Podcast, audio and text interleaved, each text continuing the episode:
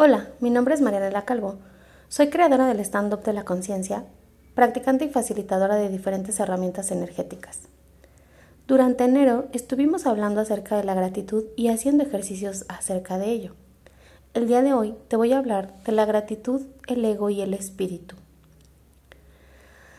A muchos de nosotros de niños o adolescentes se nos presentaron momentos en que nos desconectamos del plano espiritual. Por alguna razón odiamos a Dios, a los ángeles, a Cristo, a Buda o a aquello en lo que creías. Nos enojamos con ello o con, el universo porque no nos cumplieron algo que deseábamos mucho. Por ejemplo, cuando alguien a quien amábamos mucho murió. Y entonces culpamos a esos seres espirituales. Otros se desconectaron del plano espiritual después de observar cómo algunos religiosos o practicantes espirituales hicieron mal usos de sus conocimientos o se comportaron en forma opuesta a sus propias enseñanzas y al decepcionarse, con ellos automáticamente se desconectaron de la parte espiritual. Cuando en realidad lo espiritual no es exclusivo del mundo religioso. El punto es que cuando nos desconectamos del plano espiritual y por ende nos distanciamos de nosotros mismos, comenzamos a desarrollar inconscientemente una identidad llena de miedos, apegos, fobias, adicciones que conforman nuestra máscara o nuestro ego. El egocentrismo se alimenta de soberbia y arrogancia, porque eso lo defiende de sus miedos, se cierra a aprender, se cierra a valorar a los demás y se cierra a sentir, pero por sobre todo a manifestar la gratitud.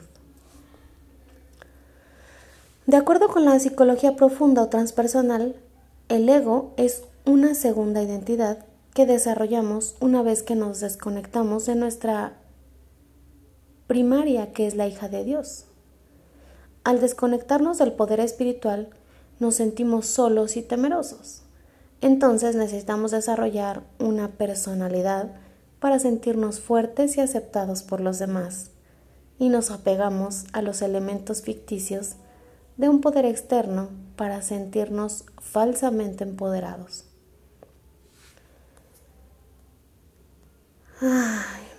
muchos de estos se disfrazan de superatletas, de bufones, de amigueros, de filósofos, de exitosos, de héroes, de víctimas y tantas características más. Es así como buscan ser relevantes sin darse cuenta de que en realidad se, se apegan a formatos muy efímeros y hasta impuestos por la sociedad. Algunos consideran el dinero como su herramienta de poder, o se centran en los títulos profesionales, o en su círculo de amigos de fuerza física, o en cosas no tan creativas como las drogas, el alcohol, la, la diversión desenfrenada, la sexualidad promiscua o el cigarro. En el entorno laboral y en los esquemas profesionales, en muchos casos, cuando las personas no están suficientemente ancladas a sus valores y a su espiritualidad, son tierra fértil para imponer sus formas, personalidades, argot, ambiciones y miedos. Las personas se convierten en su puesto, su rol, sus aspiraciones profesionales y pierden su identidad. La identidad provista por el ego tiende a limitar mucho la capacidad real y natural de identificar las bendiciones maravillosas que recibimos cada día en nuestra vida. Nuestra sensibilidad está limitada puesto que llevamos a cuestas una coraza que nos impide sentir y vivir naturalmente. Controlamos nuestras emociones para ser aceptados por el entorno y nos vemos como débiles o fuera de lugar, si no lo hacemos. La persona que vive en su ego o dentro del ego, o, según los dictámenes de su ego, considera que todo le corresponde por esfuerzo físico, por su capacidad intelectual y por su capacidad de relacionarse. Esta persona se atribuye a sí mismo sus éxitos y no entiende que el universo, Dios o como lo llames, juegan un rol primordial. Esas personas agradecen poco o nada puesto que no siente necesidad de hacerlo.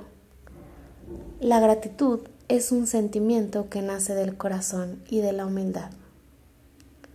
El ego, el egocentrismo, nos impide ser humildes, puesto que nos hace creer que de serlo perderíamos nuestra posición. Pero recordemos siempre una de las enseñanzas que alguien escribió. Humildad no es sentirnos pequeños ni menos que los demás. Humildad es sentir que las bendiciones del universo son enormes. Deja de sentir más, deja de sentirte más que los demás. Todos provenimos desde un mismo origen y nos encaminamos al mismo destino. Yo soy tú viviendo otra experiencia. Cuando vivimos un proceso de sanación emocional y reconexión, lo primero que tenemos que hacer es reconocer a nuestra máscara, desprendernos de sus ataduras y obviamente para ello se le agradece. De algún modo ya nos sirvió, pero ser consciente de que ya no la necesitamos más, pues ahora queremos vivir desde nuestra esencia siendo nosotros y cambiando al mundo.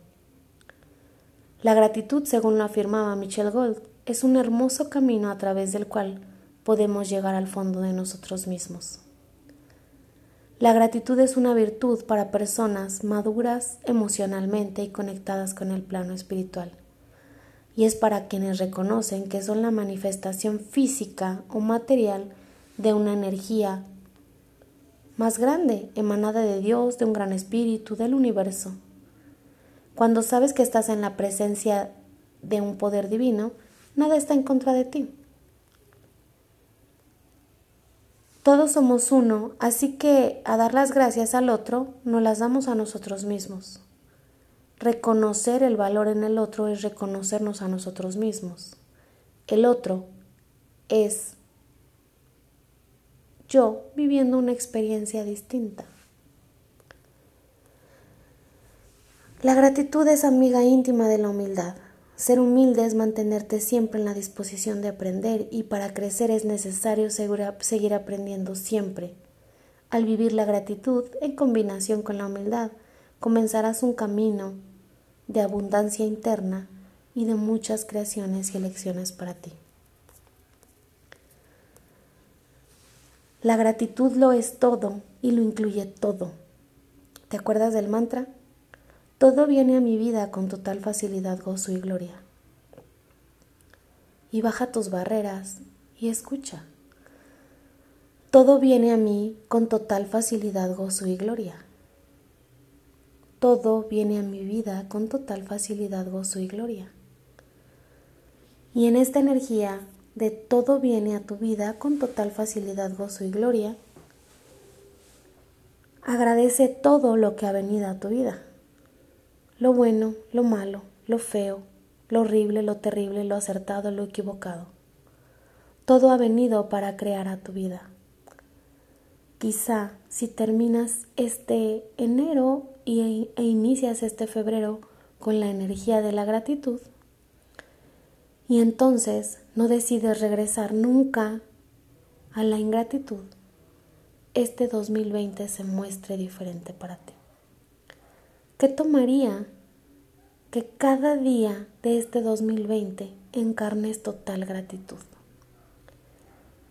Todo lo que te impida ser saber recibir y percibir la energía de la gratitud, lo puedes destruir y descrear ahora, por favor. Gracias, acertado, equivocado, bueno, malo, podipoc, todos los nueve cortos, chicos y más allá. Como sabes, esto es el enunciado aclarador de Access Consciousness. Si quieres más información, puedes seguirme en el stand-up de la conciencia y puedes escuchar los demás audios.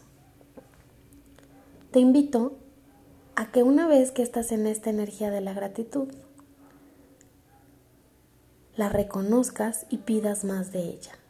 Cada vez que reconoces una energía que es nutritiva a tu cuerpo y a tu vida, puedes pedir más de ella porque la energía te obedece. Más de esta gratitud ahora, por favor, que puedo agregar a mi vida que me permite encarnar gratitud por toda la eternidad. Todo lo que me impida tener total claridad con esto, lo destruyo y lo descreo. Acertado, equivocado, bueno, malo, podipoc, todos los nueve, cortos, chicos y más allá.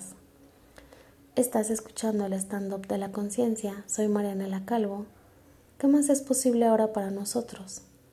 ¿Qué personas quieren divertirse y crear una vida fácil, divertida y gozosa? Gracias por escucharme, gracias por elegirlo. ¿Cómo es que soy tan afortunada? Empezamos febrero con nuestro ejercicio de crear finanzas saludables a través de la energía. Así que Chicos y chicas, quizás les gustaría empezar a elegir tener unas finanzas diferentes en el 2020.